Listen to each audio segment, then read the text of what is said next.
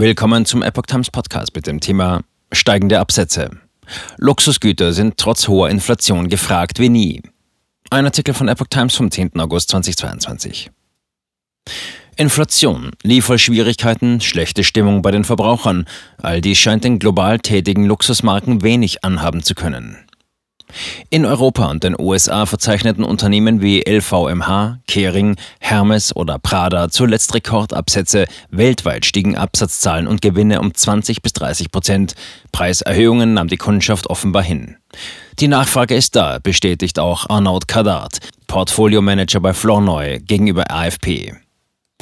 Im Gegensatz zu anderen Produkten bestehe die Kundschaft der Hersteller von Luxusartikeln aus wohlhabenden Menschen. Diese seien weniger empfindlich, was die Inflation, das Rezessionsrisiko oder Befürchtungen bezüglich ihres Arbeitsplatzes angeht, erklärt Kadart. Die Geschäfte laufen weltweit gut, bis auf China, wo strenge Corona-Maßnahmen zuletzt zu einer schwächeren Nachfrage geführt haben. So konnte beispielsweise die Luxusmarke Prada im ersten Halbjahr 2022 ihre Absätze in Europa um deutliche 89 Prozent erhöhen, dank zurückkehrender Touristen. Auch der Kleidungshersteller Moncler profitierte von der Rückkehr der Besucher. Der französische Konzern verzeichnet ein Plus von 42 Prozent bei den Absätzen.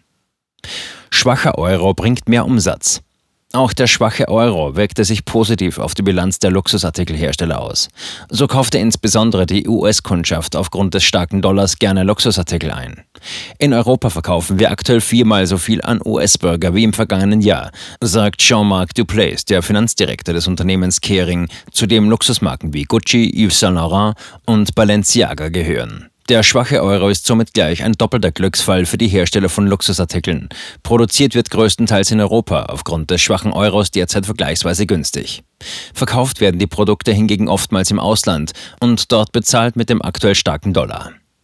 Wir schätzen, dass die Eurozone im Schnitt nur 15 Prozent der Geschäftszahlen der europäischen Luxusartikelhersteller ausmacht, schrieb die britische Bank HSBC in einer Analystennote im Juli.